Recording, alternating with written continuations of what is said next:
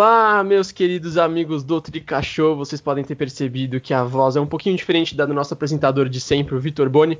Não pôde comparecer aqui com a gente para esse papo, como vocês já viram pelo título também, sobre a Libertadores. E hoje a gente resolveu trazer um convidado muito especial para trocar essa ideia com a gente, Daniel Perrone, blogueiro São Paulino, autor de dois livros, é isso, Perrone? Do São isso Paulo? Aí, Guilherme. Isso aí, dois, dois livros. livros. Veio dois, trocar essa ideia com a gente. Textos no blog, né? É, inúmeros textos. É, e aí, Perno, como é que você tá? Tudo certo? Obrigadão por, por falar com a gente.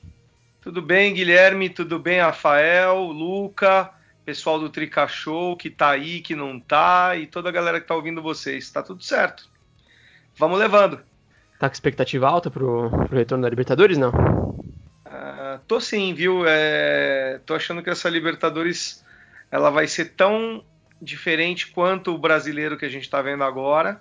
É, e assim que terminou o, o, jogo na Vila lá, foi só eu fazer a opinião do blog para desligar, virar a chave, mudar para Libertadores, porque é uma competição que mesmo sem o torcedor de São Paulo, uma coisa que é ruim para nós, é uma coisa muito especial para o clube, né, e para o torcedor. Então, uhum.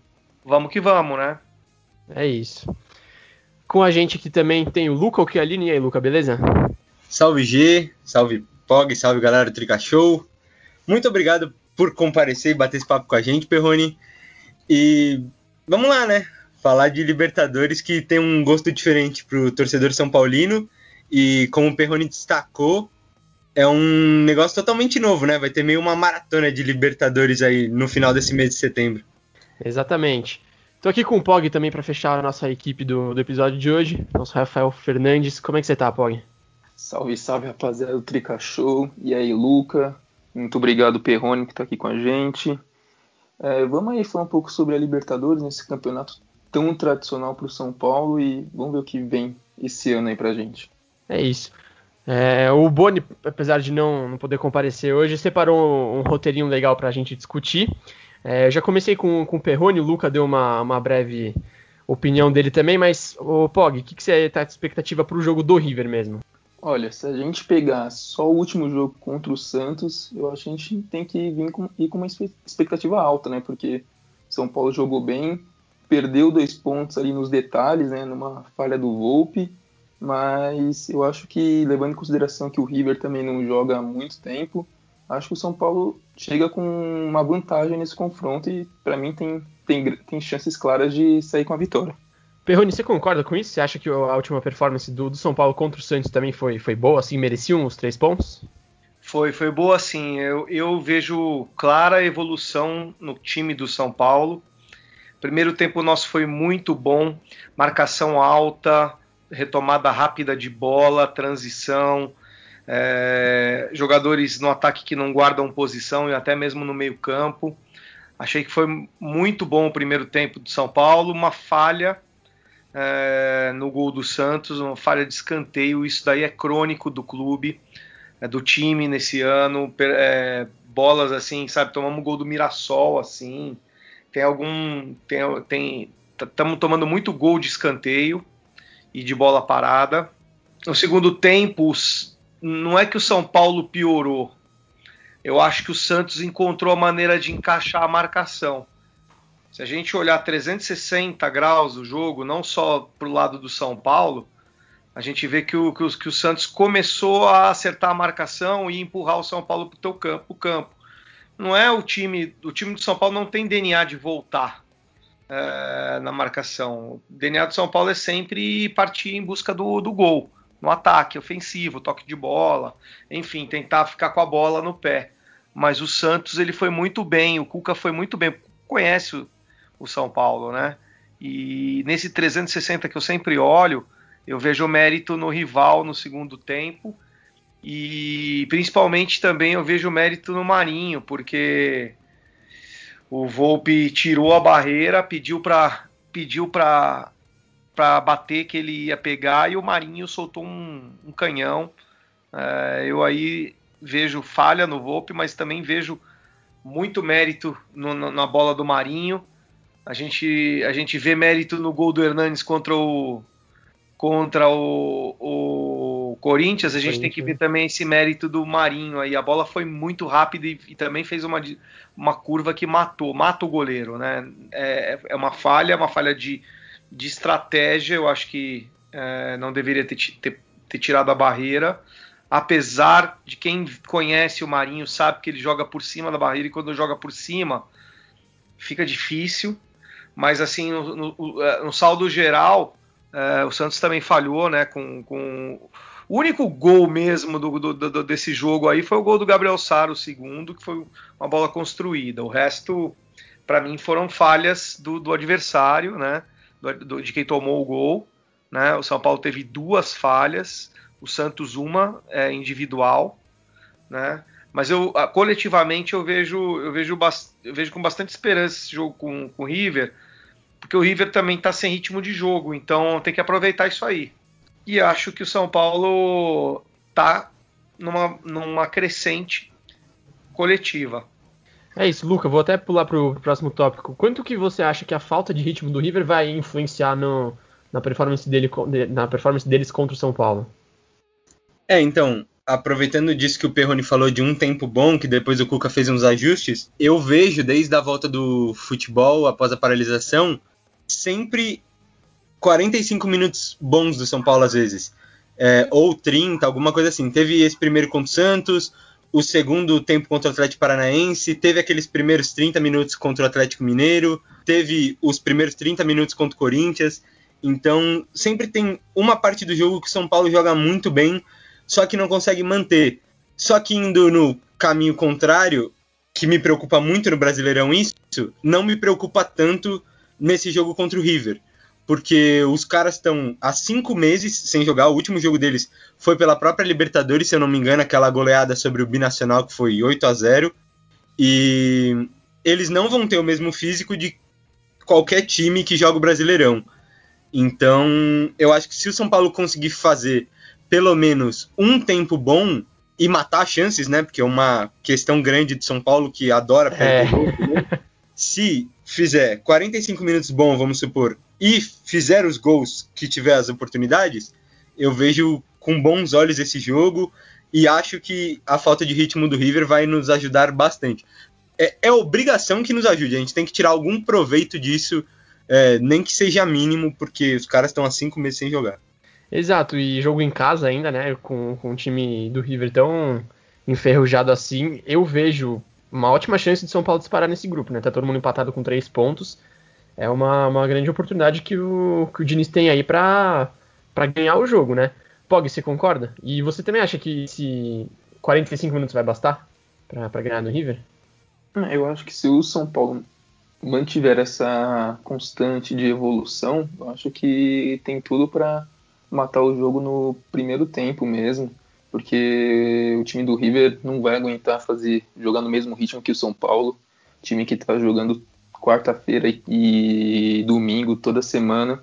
Nenhum time que fica cinco meses parado consegue é, igualar o ritmo do adversário. Eu acho que, como o Luca falou, se o São Paulo matar as chances que tiver, que tiver no campo de ataque para fazer os gols, eu acho que são Paulo consegue sair com os três pontos aí, uma vitória importante no, no grupo. É, e olhando até do ponto de vista do River, é um time que pratica um futebol muito intenso. Então, uma.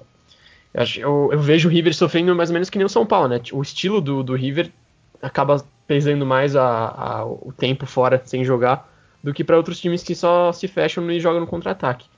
Então, tem isso a nosso favor, né? O Diniz desconversou quando perguntaram isso pra ele na coletiva depois do jogo do Santos, mas a verdade é que tem que tomar proveito disso, porque é uma vantagem que o São Paulo tem sim.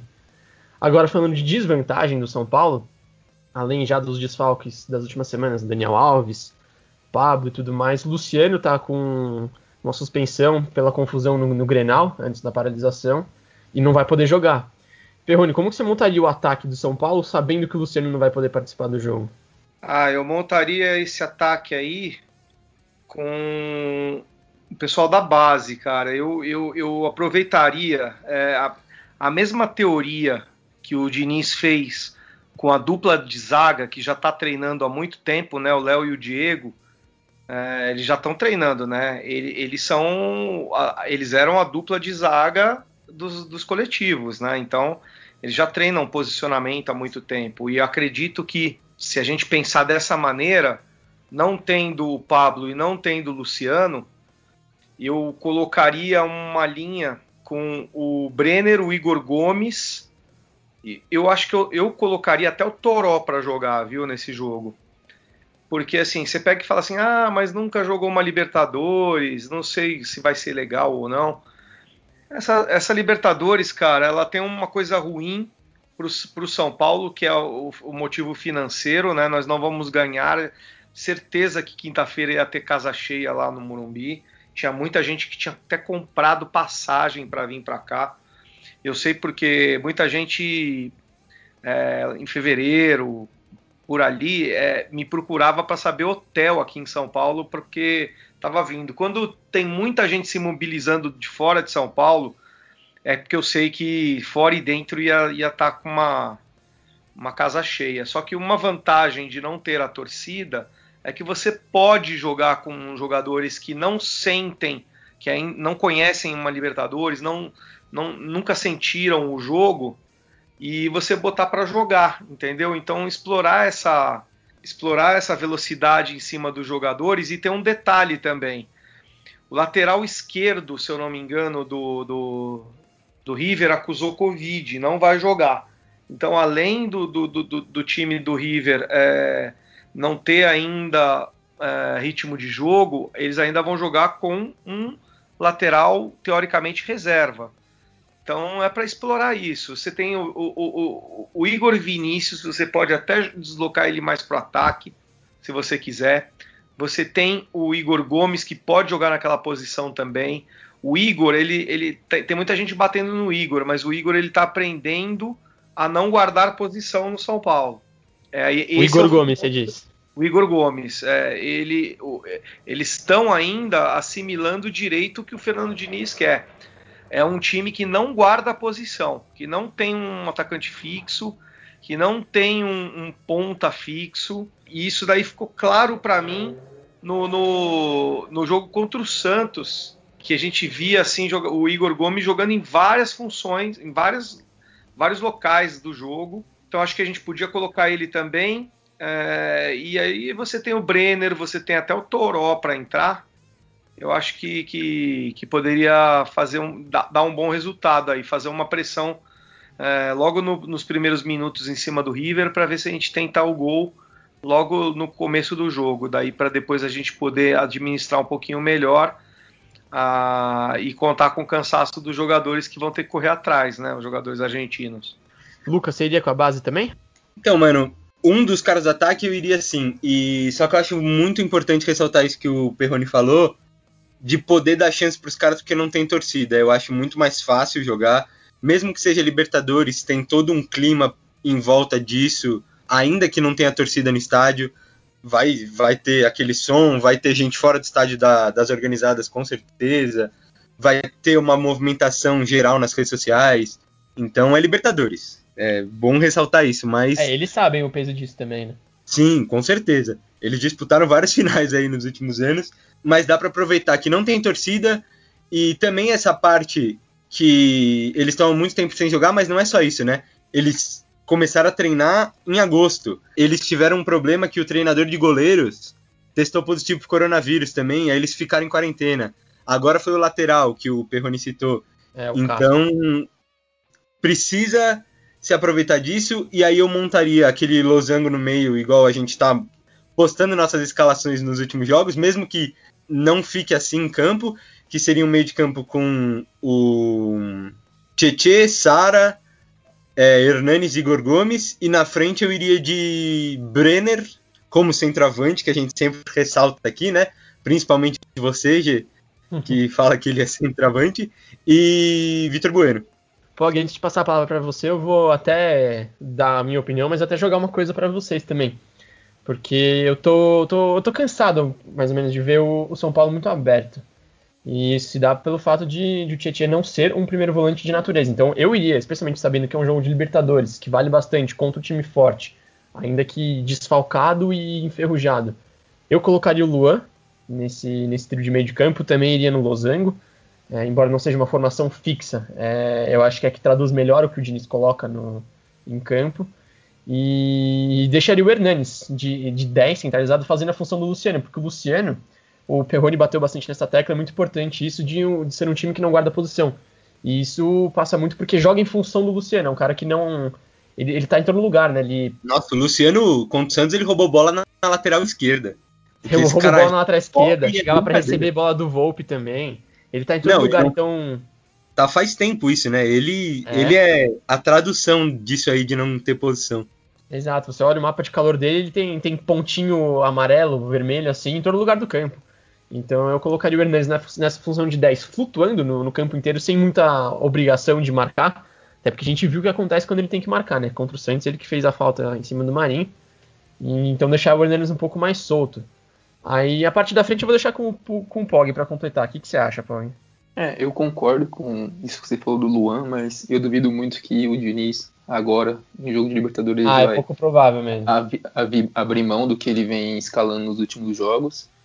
Mas isso é algo que a gente tem que prestar atenção, porque, como a gente fala no nosso grupo lá do WhatsApp, vira e mexe, os zagueiros do São Paulo estão no mano a mano contra os atacantes do time adversário.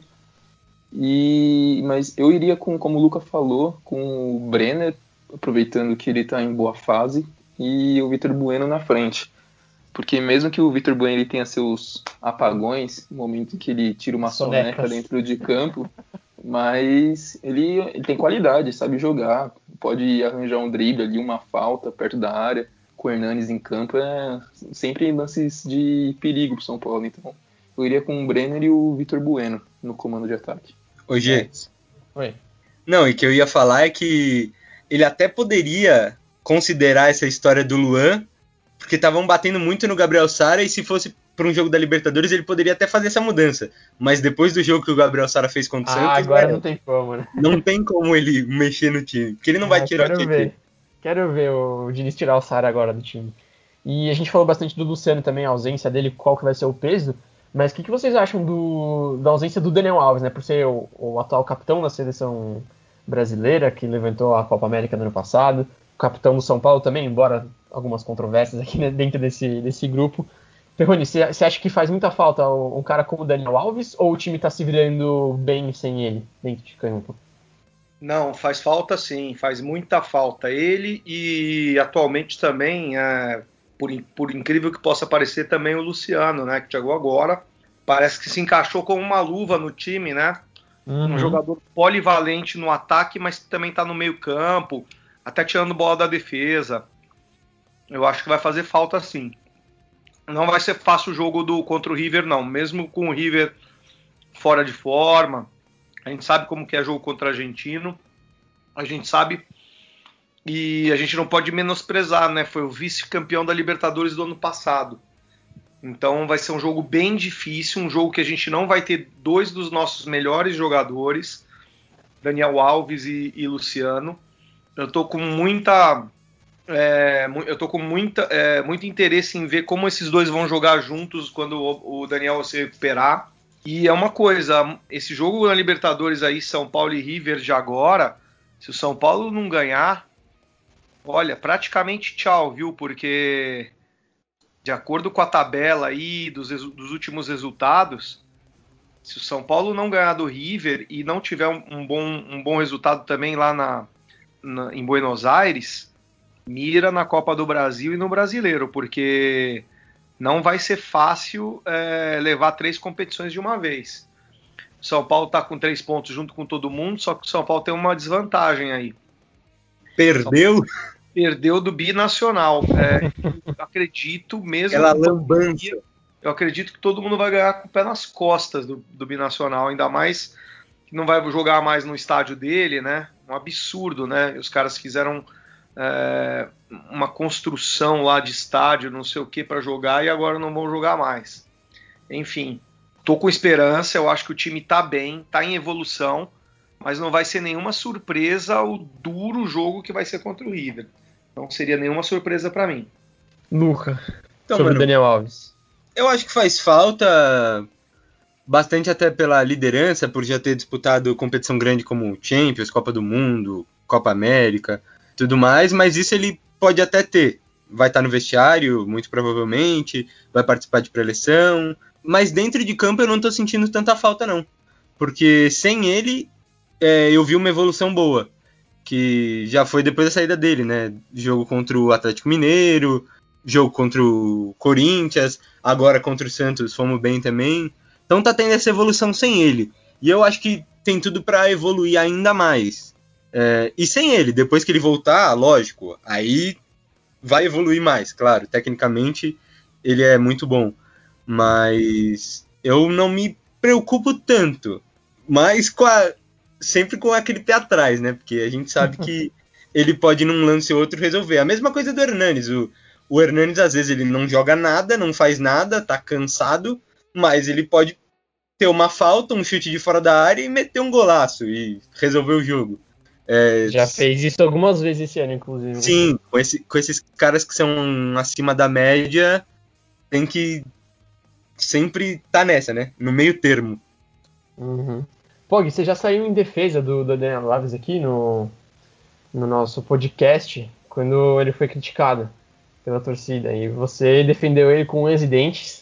É, mas queria saber o que você acha sobre o, como o São Paulo tem jogado sem ele. Se vai fazer muita falta pro jogo contra o River ou não. É, aí que mora o perigo, né? Os caras veem o São Paulo fazendo bons jogos sem o Daniel Alves, já fala que não precisa mais dele, que tem que vender, vai pro Flamengo.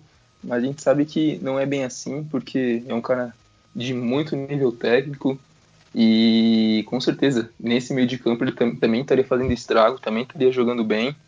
Eu acho acredito que com ele a evolução seria ainda mais visível, como foi no primeiro primeiro semestre não, antes da paralisação, que o time vinha jogando muito bem.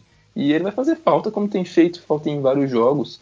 É, alguns jogos que o São Paulo empata ou perde, ele com sua liderança dentro de campo podia fazer a diferença é, com a raça dele. Porque se a gente vê o Luciano correndo em toda a parte do campo, jogando onde ele jogaria, que é no meio para frente, ele vem para marcar, sai para jogar no lateral esquerdo. O Daniel faz, as, faz a mesma coisa, vai para o ataque, volta com 37 anos. Então acho que a falta dele vai ser sentida, mas eu confesso que eu achei que seria mais. Mas mesmo assim, eu acho que ele ainda faz falta.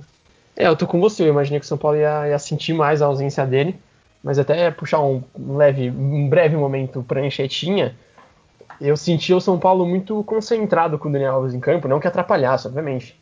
Mas o São Paulo ficava mais previsível, né? Porque as jogadas sempre passavam pelo pé dele e ele estava mais ou menos na, na, mesma faixa do campo, né? Na direita, é, não na ala, obviamente, mas no, na faixa da direita do meio de campo. Então agora com a saída dele com o Luciano, que se mexe o tempo inteiro, aparece na direita, aparece na esquerda, aparece para receber bola no meio, faz gol lá na frente. É um time mais imprevisível. Então, com essa versatilidade do Luciano, de, de se mexer bastante, junto a essa mesma vontade do Daniel Alves, eu, eu tenho uma. Eu tô muito ansioso e, e otimista para quando o Daniel Alves voltar. Perrone, você sente isso aí também? De, de ver os dois jogando e realmente dando liga? Sinto sim. É, é o que eu falei. O time do São Paulo, quem, quem gosta de observar tática, principalmente agora no jogo contra o Santos, no primeiro tempo, viu que, que a história é de um time que não guarda posição. Os jogadores não guardam posição. E isso é o que surpreende a marcação do adversário. Então eu estou bem. É, assim, não estou entusiasmado, mas eu estou querendo ver mais, querendo ver mais esse, esse tipo de jogo ofensivo, com uma marcação agressiva na frente, para dar o bote. Foi o que aconteceu com o Sara primeiro gol do Santos, São Paulo contra o Santos. E, e, com um ataque imóvel que não guarda posição. Então é isso aí. Vamos, vamos ver como, como vai se comportar esse time numa partida de verdade contra o River Plate. E só para fechar um pouco esse assunto do, de versatilidade para o time em campo, é, Lucas, sobre o Gabriel Sara. Obviamente tava, vinha sendo muito contestado pela torcida, todo mundo queria ele fora do time titular. O Diniz manteve e acabou dando resultado contra o Santos. E o primeiro tempo dele contra o Bragantino, que foi ruim tecnicamente, perdeu muitas bolas, errou muitos passes, errou na saída de bola quando ele era o, o último homem do meio de campo, assim, trocando com o Tietê, quase custaram gols para São Paulo. Mas o fato é que quando o Diniz tirou ele no intervalo, o São Paulo ficou muito mais aberto, especialmente no lado esquerdo. Então, dá para, por mais que a diferença não seja técnica, taticamente o Sara contribui bastante. faltava, faltava isso contra o Santos, que ele conseguiu os gols para ele conseguir confiança, e agora, agora vai? Ah, acho que com certeza, né? Marcar dois gols, ainda mais em um clássico, muda totalmente a cabeça de qualquer um. Se for um cara craque, já dá moral pro cara que é o Gabriel Sari tá começando.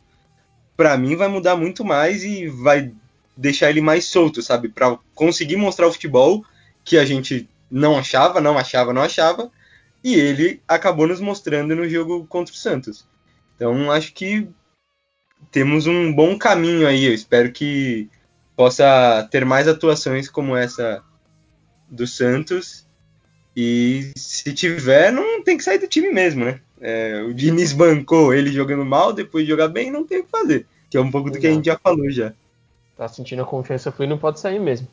E, Pog, só para começar o um novo tópico aqui com você, é, agora sobre. Estava falando de ausências que não vão estar em campo e agora preocupações de quem vai provavelmente vai estar em campo. Thiago Volpe. Ele chegou, virou unanimidade no São Paulo, jogou muito bem no Campeonato Brasileiro passado, ainda falhando algumas vezes, mas esse ano está um pouco demais.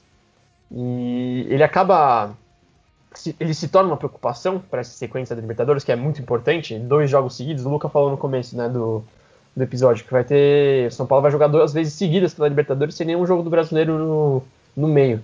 Então é uma sequência muito importante. É, você colocaria o Volpe, manteria e daria confiança para ele, ou você acha que está na hora de mudar? Cara, é o que o Diniz falou, que, ele, que o Volpe salvou, salvou a gente muitas vezes. É, ano passado, se não fosse ele, o São Paulo tinha ido muito pior. Eu acho que é uma fase que, consequentemente, vai acabar passando. É um momento que, mesma forma que os atacantes têm muito que não joga bem, os meus campistas, os zagueiros, o goleiro também tem. A única diferença é que quando o goleiro está na fase ruim, ele, ele é o que sofre mais, né? Porque um erro dele resulta em gol do adversário, mas para mim não tem que pô, bancar, colocar o Volpe no banco, tem que continuar titular. É, tá falhando às vezes, mas ele tem que ter tem que re readquirir a confiança e continuar jogando. Até porque eu acho que o PR, apesar de já ter uma experiência no profissional, colocar ele assim na fogueira contra já em jogo de Libertadores decisivo, mesmo sem torcida, é, é uma coisa que pode pesar nele. Então acho que eu apostaria na experiência do Volpe, acreditando que ele tem tudo para dar a volta por cima, porque já, já mostrou pra gente que tem muita qualidade. É, então, outra coisa, outra coisa falar, Guilherme e amigos aí, é, ninguém vê o milagre que o, que o, que o Volpe fez numa bola. No Luciano, né? Sara, não, no chute do Sara. Contra. No escanteio. É, foi o Sara. Vocês não lembram dessa jogada? É, eu, eu, achava que tinha sido o Luciano. Lembro, lembro. Não foi o Luciano, não sei se foi o Luciano ou o Sara, mas eu sei que aquela bola ali, aquele reflexo lá é muito difícil. Uhum. Ali foi praticamente um milagre, ninguém vê. Todo mundo só vê a falha, óbvio, falhou. Mas também, se tivesse tomado o gol contra ali, acho que estava muito pior para São Paulo. É, então, eu ia falar, eu ia falar disso porque no, no auge da minha irritação pela arrogância do, do Volpe na, na falta do Marinho, eu, eu pensei comigo mesmo e falei para vocês no treino do Trica Show também que, que talvez fosse hora de, de, de o Volpe receber um chazinho de banco, mas de fato, o Pog falou é verdade, para mim é, é, fase e nessas horas o goleiro precisa de confiança, então colocar ele no banco é justamente o oposto e acabaria com toda a confiança, o, o pouco de confiança que ele pode ter agora no momento. E não sei vocês, mas o, o PR também não me, não me passou muita, muita segurança quando ele entrou. Não sei se ele chegou a falhar em gol, em algum gol no antes da paralisação ou se, se só deu um susto. Mas não, não senti muita firmeza no, no PR. O que você acha, Luca? Que eu sei que você Bom, é fã dele na, na É, eu vou discordar dos, dos, amigos em certo ponto. É, eu não acho que o Volpe tem que ser banco agora, principalmente pelo, pela sequência de jogos, né? Porque é Libertadores, é jogo maior, vai ter uma sequência boa de Libertadores, e no meio desses três jogos de Libertadores ainda tem o Inter, que é disputa lá em cima no Brasileirão. Então, manteria ele, até para ele readquirir a confiança, igual o Pog falou. E eu, principalmente por essa sequência, não exatamente agora, mas depois que ainda vai entrar a Copa do Brasil, na Europa fazem muito isso. Eu faria no São Paulo colocar o PR para jogar alguma competição. porque eu vejo muito potencial nele e eu não vejo ele entrando e assumindo tudo porque ele vai entrar numa fria. E aí pode acabar de dar ruim para ele também, se ele tiver que entrar, seja por lesão, seja por mais falhas do Volpe. Então, eu faria isso porque eu acho bom ter dois goleiros com condições e eu vejo bastante potencial nele para atuar no São Paulo. Exato, Pog, antes de passar a palavra para você, só um, uma pequena observação que o, o Lucas Perry está com 22 anos, vai fazer 23 ainda agora nesse ano, vai fazer em dezembro. E, e eu, eu, concordo muito com o Lucas nesse ponto. Ele, tá, ele precisa jogar, ele precisa de minutos. Especialmente agora, né, nessa fase da carreira que ele está. Ele chegou a ser emprestado para o Crystal Palace no, no, ano passado. Um empréstimo bem nada a ver, assim, porque ele não chegou a jogar. Se eu não me engano, não chegou nem a ser relacionado para nenhum jogo do Crystal Palace, de nenhuma competição. Então eu, teria colocado ele no, no, jogo, por exemplo, contra o Guarani, embora concorde que naquela hora o Volpe precisasse de sequência, ele precisasse de ritmo para voltar. Mas agora que, que já tá voltando tudo mais ou menos ao normal, o, eu colocaria o Volpe para jogar. Nem que fosse um, um, jogo do brasileiro, até que tem um peso um pouco maior.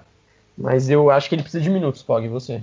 Eu acho que em condições normais de futebol, um ano que não tivesse paralisação, eu acho que o, o ideal é colocar ele, por exemplo, em jogos de Campeonato Paulista ou primeiras fases de Copa do Brasil. Mas agora, nesse momento que temporada tá pegando fogo, né? Que só, só jogos importantes. Eu acho que não tem como colocar ele agora, porque uma falha pode ser quem já conhece a torcida de São Paulo, uma falha dele num jogo importante de Libertadores, por exemplo. A torcida já cai matando, cai matando em cima dele e do Diniz. Então acho que colocar ele agora, o São Paulo tem mais a perder do que a ganhar. Então eu acho que nesse momento não é um momento dele receber oportunidades, porque mesmo se for no Campeonato Brasileiro que está tão disputado, eu acho que qualquer ponto que perca ou qualquer falha pode ter um resultado muito grande para ele mesmo e para a equipe. É, e uma falha do Volpe, não, uma falha do PR não seria igual ao do Volpe, né? Não, não tem o mesmo Exato. peso. Uhum, com certeza. Mas, por exemplo, depois dessa sequência que a gente citou, de três jogos de Libertadores e um jogo com o Inter, tem um jogo contra o Curitiba, por exemplo. É um bom jogo que eu, eu viria com ótimos olhos se o PR pudesse jogar, entendeu? É nesse tipo que eu acho que dá pra dar essa oportunidade. Sim, eu, eu Mas, colocaria talvez é... até contra o Internacional, porque o, o, próprio Inter vem rodando bastante o elenco. E o Inter também tá disputando Libertadores, então eu não, eu não veria com maus olhos uma, ele jogando um jogo do brasileiro contra o Inter nessa, no meio dessa sequência, considerando que os dois times vão jogar Libertadores depois. É, até porque essa sequência tem que ver que são três jogos fora de casa, né? É, LDU fora de casa, Inter fora de casa e River fora de casa. Então Exato. Então vai ficar é bom até pro, é pro Volpe descansar, né? Precisa. Perrone, acho que eu te cortei, não sei se você tinha começado a falar alguma coisa. Não, não, não falei nada. Mas você sabe de uma coisa? É... Quem vê treino acha o terceiro goleiro, o Denis, melhor do que o Lucas Perry, sabia? O Júnior? É, é, é Denis é, Júnior. É, é, isso. Então, eu, eu, confesso que não, não vi muito, muito do, do Júnior ainda. Não eu, eu, peguei, eu pego informação de quem vê né, os treinos, né? É, e aí? Pra vocês entenderem como é difícil a posição de goleiro, né? E o, o Rogério, por exemplo, esperou bastante né, para começar a jogar. Eu acho que tem que ter paciência, né? É, agora o Volpe é nosso titular, não tem como você mudar, que senão você acaba com a confiança de um dos pilares do time. Pilares, eu digo assim, um, um, um dos capitães do time é o Volpe. Uhum. Tem o Daniel Alves, que não vai jogar, tem o Hernanes, tem o Pablo. Ele podia virar o capitão mesmo, né? Porque o Reinaldo não dá. Então, exatamente. É. é, é, muito difícil agora a gente fazer isso. Acho que poderia ter botado o PR no Campeonato Paulista, por exemplo, não sei. Sim. E, e, e é, então, eu, eu... o PR jogou a Libertadores, né? Então não, não, é, não é que ele não tem experiência de Libertadores, ele jogou. Só que ali, contra a LDU, São Paulo foi tão bem, mas tão bem, que o, o PR não fez nenhuma defesa. Acho que só tocou com o pé na bola. Se eu, me engano, se eu não me engano. E falando de PR, jogador de base, idade, é, os outros que estão no time, que devem ir para jogo, por exemplo, o Igor Vinícius, apesar de não ser da base, é novo. Igor Gomes é da base, é novo. Gabriel Sara é da base, é novo. Brenner talvez vá pro jogo, é novo também.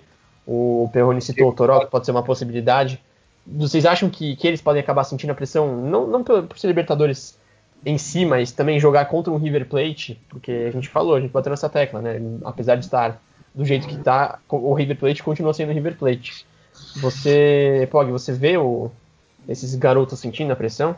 Bom, eu acho que o, o Sara, para mim, ele sentiu muito a pressão de ter subido pro profissional. Acho que acho que ele acho que a pressão de ser titular do São Paulo afetou muito ele e agora eu acho que com o passar dos jogos ele tá ficando um pouco mais tranquilo, principalmente agora depois do jogo do Santos, ele pode ter dado uma aliviada, mas eu acho que não vai influenciar muito não, acho que não vão sentir muita pressão, até porque o Igor Gomes, por exemplo, já tem muita experiência de jogos decisivos, né? Que fez gol, né? Ele deu também, né? É, então, já fez gol em Libertadores, teve partidas decisivas pelo São Paulo no Campeonato Paulista. Ele, por exemplo, é um cara que, apesar de ser novo, já tem alguma experiência em jogos decisivos.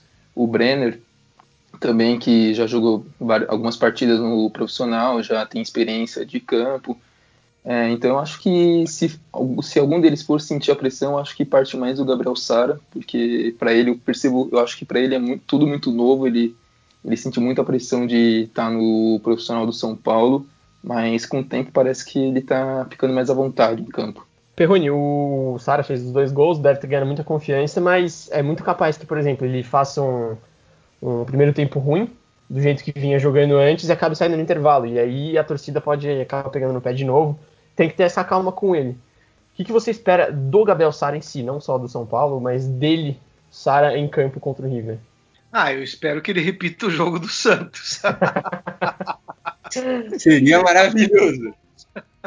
Não, agora falando sério, eu espero que o Sara ele, ele, ele é, mantenha a intensidade que ele manteve no, no, no jogo contra o Santos e principalmente seja protagonista, porque o que a gente ouve falar do Sara, de, to, de, de todo mundo, principalmente do nosso técnico, um jogador que cumpre função tática, um jogador tático, né? Só que dessa vez ele saiu do tatiquês e ele jogou bola. Resolveu, né? O torcedor ele não é burro, né? Embora o Fernando Diniz ache que, que a gente tem que valorizar muito a, a, a função que ele tem de atrair, de, de, de empurrar linha, etc. É, tudo isso aí vira farinha na hora que o cara começa a passar muito errado, entendeu? É, é, muito, é muito ruim você. Eu, toda, toda, vez, toda vez que termino o jogo, eu vou para as estatísticas. Até me ajuda um pouco para pra, as notas no blog, né? E você vê uma estati as, as estatísticas ruins do Sara, até porque ele a bola passa muito pelo pé dele. Eu acredito que quando, quando o Sara re, realmente é, tiver maduro, tiver um pouco mais. É, ter, ter um pouco mais de equilíbrio de jogo, acho que vai ser um bom jogador sim. Não sei se vai ser um craque, isso aí isso a gente não sabe, mas, mas acho que vai dar caldo num bom jogador para ele sim. É, o, o, gol que ele fez contra o Santos, o segundo, e até mesmo o primeiro, mas o segundo é gol de, de gente que sabe jogar, que sabe se posicionar. A bola começou no meio de campo com ele, ter, finalizou com ele na área, então ele, ele foi do meio de campo até a área para fazer o gol. Isso daí não é uma coisa comum, entendeu? Então, penso que ele pode. A gente vai precisar dele, porque a gente tem, tem desfalque e ele é um jogador que, que vai ter que jogar. Agora, espero que ele, no mínimo, é, se aproxime do que ele foi contra o Santos, que foi muito bem. Se a gente não teve o, o, o, o Thiago Volpe como um, um, destaque, a gente teve o Sara como destaque. Então, pelo menos com, com, com moral, ele vai. É isso, Luca. É, o, o Perrone tocou nessa, nessa tecla de, de passes errados, que é o, o torcedor mais reclama do, do Sara, e é, ele, ele joga numa posição que exige um, uma taxa de acerto mais alta, né? Por exemplo, contra o, o Fluminense, ele termina o jogo com 61,2% de, de acerto nos passes. É um número muito baixo, especialmente para o meio campista. E o Perrone falou muito que, que torcedor não, não dá muito valor para a parte tática, mas pelo menos isso ele tem que manter, né? Intensidade e ajudar com, na função dele. Se não for tecnicamente, que seja taticamente, né? Ah, com certeza. E ali, ali no meio, né? Perdeu pode dar gol para adversário. Um lance clássico é aquele do do Tietchan contra o Atlético Mineiro, que dá um significado bem, assim, dedigno com que é um passe errado de um meia. Então, ali é, complica. É o que pode causar, né? É, não, não pode errar. Mas eu vou te falar que não é, voltando à questão dos jovens, não é ele quem mais me preocupa agora, não, porque ele vai vir com, com moral, eu acho, como a gente já falou. O Igor Gomes é, já tem experiência, já marcou gol contra a LDU. O Brenner marca gol em clássicos, já provou que não sente jogo grande. O Diego Costa, meu Deus, é ridículo que ele joga de bola. Ele é, bom de bola. Quem, me, quem me preocupa sim. mesmo dos mais jovens é o Igor Vinícius, porque não é da base e tudo mais, mas ele é muito afobado, meu Deus. E vai ter catimba esse jogo. É, o Perrone lá atrás falou de como é jogar com o argentino, né? Tem essa questão. E principalmente pela questão física vai estar tá desigual, com toda certeza. É, meu Deus, vai ter uma catimba que é uma beleza. Mas é, eu confio nele. Quem eu não confio, que não é da base, não é de nada, não é jovem, é aquele nosso lateral esquerdo que eu prefiro não citar o nome. é, Pog. Você vê o Reinaldo como o, elo mais fraco do São Paulo? O lugar por onde o River pode achar os espaços ou o Igor Vinícius divide essa responsabilidade com ele? Ah, eu acho que, como o Luca falou de catimba, o Naldo também é muito bom na catimba, né? Então acho que nesse lado aí pode dar é. uma, empat, uma pode dar uma empatada, né? Pode dividir a pressão com os argentinos.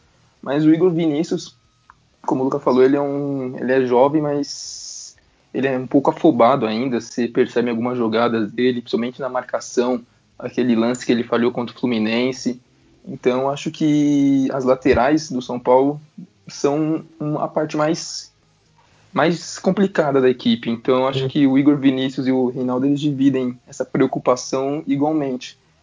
A, é, o lado bom é que do, na posição direita a gente tem o Juan Fran, né, que caso dê ruim com o Igor Vinícius, ele sinta a pressão do jogo ou falhe e perca a confiança, a gente tem o Juan Fran que a gente sabe que é experiente, vai entrar e vai dar conta do recado na marcação e vai conseguir suprir essa, essa, essa, esse déficit na marcação.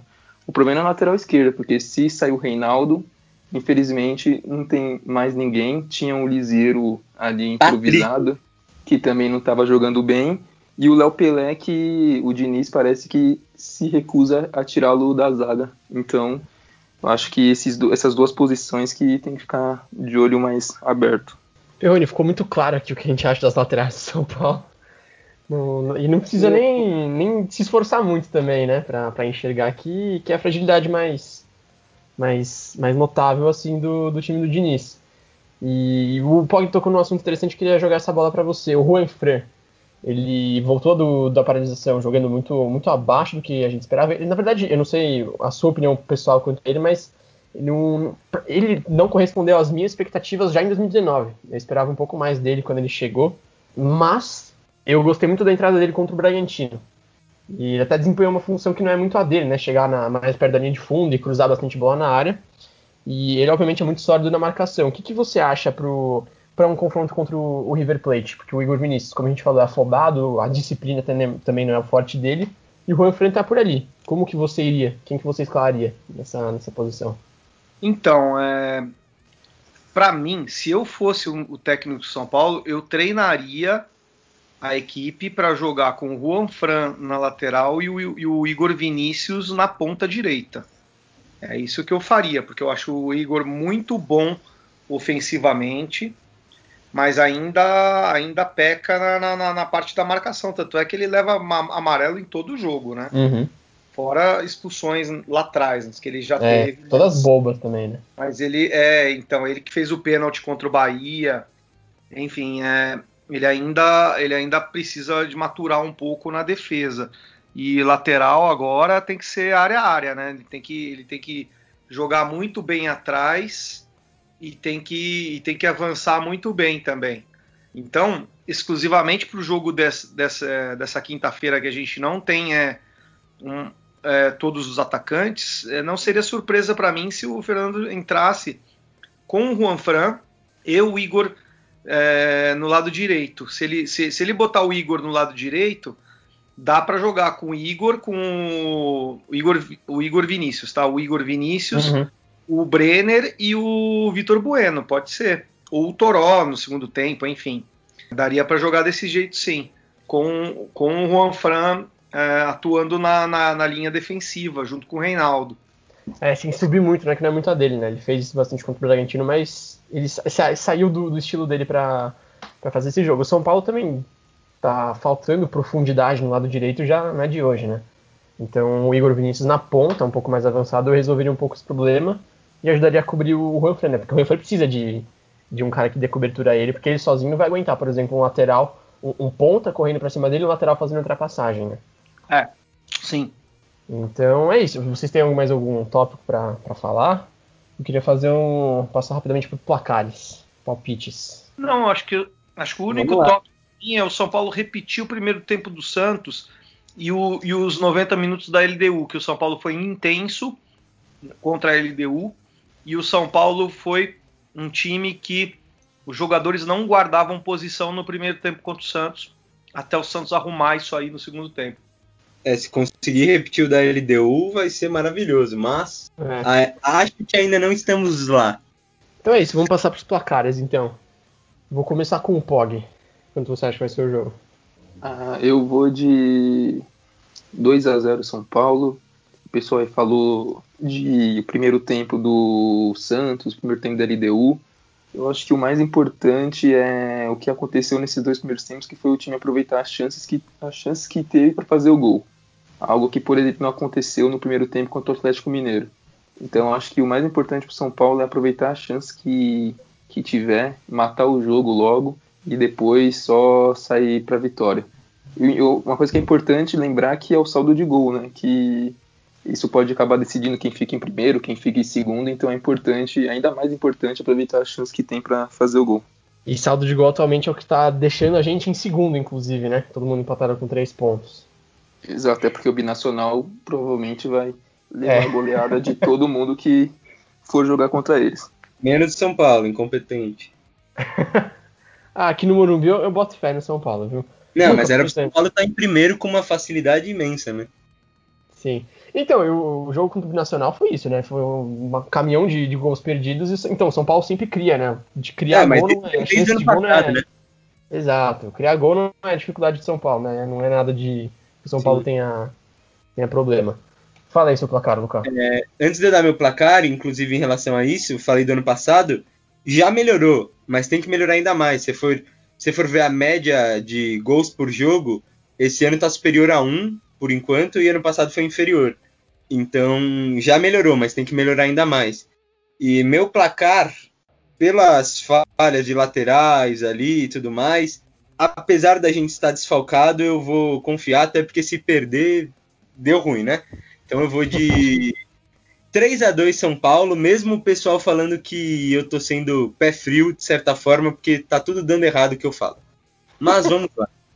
Perrone, seu palpite. Jogo muito duro, 3 a 0 São Paulo. Jogo duro, 3 a 0 São Paulo, gostei. é, esse aí é o que a gente gosta. Não passar nervoso. É, eu também acho que vai ser difícil. O River nunca. Falei bastante durante o episódio. O River, independente do, da situação, do contexto, nunca vai ser um jogo fácil. Mas eu não consigo ver o São Paulo saindo sem levar gols. Então eu vou de 2x1 um, pro nosso querido tricolor. Eu botei é. 3x0 porque eu confio na má fase do, do River. E nesse último fim de semana, o time feminino do São Paulo entrou em campo contra o Havaí Kinderman. O jogo terminou empatado por 1 a 1 Confiram agora as informações desse jogo com a nossa queridíssima Bianca Góes. Fala aí, Bianca. Domingo, São Paulo enfrentou o Havaí Kinderman pela nona rodada do Campeonato Brasileiro e voltou para São Paulo com pontinho na bagagem. Novamente sofremos bastante com a criação de jogadas, também sofremos com o calor que estava em Caçador, o que atrapalha bastante o rendimento das atletas. O São Paulo não fez um bom primeiro tempo. Suas principais jogadas passaram pelo pé da atacante Carol, que inclusive vem fazendo uma ótima temporada. Já na segunda etapa melhoramos, criamos mais, tivemos oportunidade de abrir o placar com Gláucia e com Carol novamente. Mas quem colocou a bola para dentro foi a nossa zagueira artilheira Gislaine. Assim como no jogo contra o Santos, a arbitragem foi fraca. Marcou um pênalti bastante duvidoso para a equipe catarinense, que a lateral Bruna Caldeirão cobrou e empatou a partida. Queria ressaltar mais uma ótima partida da atacante Carol e também da zagueira Lauren, que subiu da nossa base esse ano e está se mostrando uma zagueira de ótima qualidade e muito segura. Agora o Campeonato Brasileiro Feminino sofre uma pausa, já que teremos treinos das seleções femininas principal e sub-20. Na próxima, a próxima partida do Tricolor é dia 23 de setembro contra o Grêmio Osasco em Cotia. É isso, então. Perrone, muito obrigado mais uma vez por, por falar com a gente por aqui, trocar essa ideia com, no nosso podcast. Esperamos poder contar com sua presença mais umas vezes. Volte sempre, viu? Obrigado, Guilherme. Obrigado, Rafael. Obrigado, Luca, pelo convite. E espero vir aqui com o São Paulo classificado para a fase final da Libertadores e com evolução na equipe e com o Pablo curado, né? E o Rojas também, se Deus quiser. Nossa, o Rojas é difícil, hein? Não sei qual tá mais difícil, viu? Se é o Pablo ou o Rojas. A do Pablo tá muito sério? Olha, o Fernando não descartou o Pablo para quinta, mas eu duvido que ele jogue. Vocês já tiveram com, vocês já tiveram estiramento nas costas? Nunca. Não. É, eu já tive, eu fui goleiro, eu já tive uma, um estiramento que foi entre a costela e aquela e aquele osso que fica no ombro, lá atrás no, na parte de trás do ombro. É uma contusão chata porque ela ela demora muito mais para curar, né? Mas quem sabe, né? O Refis do São Paulo não faça um milagre aí. Mas eu, eu é difícil, né? Acho que o Pablo vai jogar só na outra semana, não nessa, na outra. Nessa que vem, né? Na outra. Uhum. É, pro Refis do São Paulo fazer milagre, com toda a chance que teve de fazer milagre, com tantos jogadores que passaram pelo é DM, é, é complicado, né? Verdade. Perrone, só para saber de você mesmo, você acha que o, o Pablo faz falta no time de São Paulo? Pela, ah, eu acho presença dele? Acho que ele faz falta sim.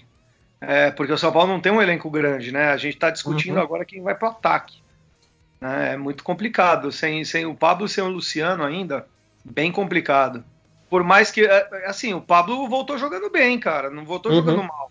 Ele teve um ou outro jogo que ele foi ruim, mas ele fez alguns gols, golzinhos aí. Ele ajudou o São Paulo aí no começo do, do campeonato. E o Luciano também tava. Chegou com estreança de gol, mas tá fazendo tudo também, né? Sim. O Luciano é aquele lá que ninguém acreditou, mas agora ninguém fala, né? ninguém fala nada. Só o Diniz tem moral de criticar ele. Então é isso. Não esqueçam de conferir primeiro, primeiramente o, o blog do Perrone. É, quer deixar um recadinho aí, uma autopromoção, Perrone? Blog, né, sãopaulo.sempre.com.br, notícia todo dia, opinião todo dia. E, e, vamos que vamos. Quem quiser o livro é só entrar lá no meu Instagram, Daniel Perrone. Lá tem os instas do livro, tem o WhatsApp de venda, frete grátis para todo o Brasil. O livro, o livro, principalmente o Morontri, ele é muito legal porque ele mostra como se constrói um título da Libertadores é muito complicado a gente, a gente ganhar a Libertadores nesse ano, mas vai saber, né? Esse ano a Libertadores é atípica. É mata-mata. É, é, isso. Espero que todos os jogadores do elenco São Paulo tenham lido o Moruntri, livro do Daniel Perrone. Luca Ochelini, muito obrigado pela presença. Tá 100% ainda? Sim, sim, sim. 20 episódios, 20 presenças.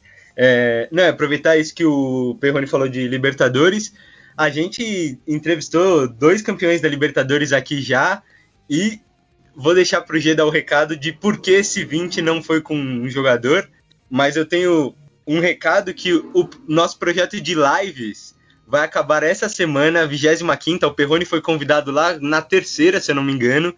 É, a 25 vai ser nessa semana que vai ser meio para discutir Libertadores também, porque a semana pede.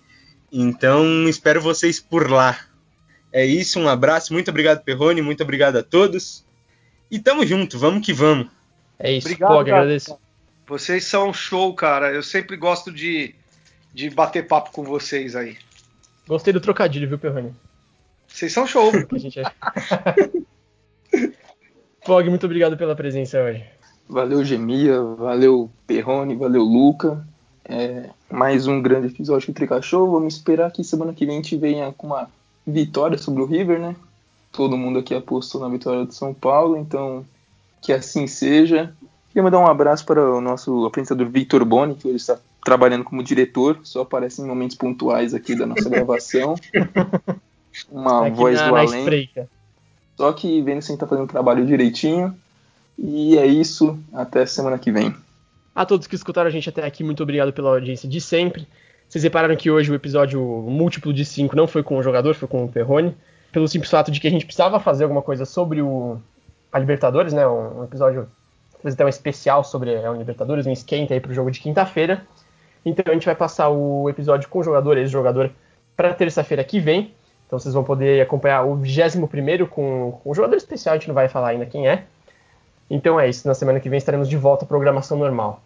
Não esqueçam de acompanhar todos os, os arrobas que, que o Perrone mandou para vocês, do livro dele, dos livros dele, o blog dele, o Instagram dele, que ele também posta todas as notícias. O Instagram do Tricachou, que é onde a gente posta a maior parte do nosso conteúdo também, arroba Tricachou, fiquem ligados. Para quem está ouvindo no YouTube também, sempre tem conteúdo por aqui, a gente está procurando encher cada vez mais o nosso canal. E para quem escuta nas plataformas de podcast, tem no Spotify, tem no Anchor, tem na Apple, em todos que vocês podem imaginar, então não tem nenhuma desculpa para vocês não ouvirem os nossos episódios. Até a semana que vem e tchau!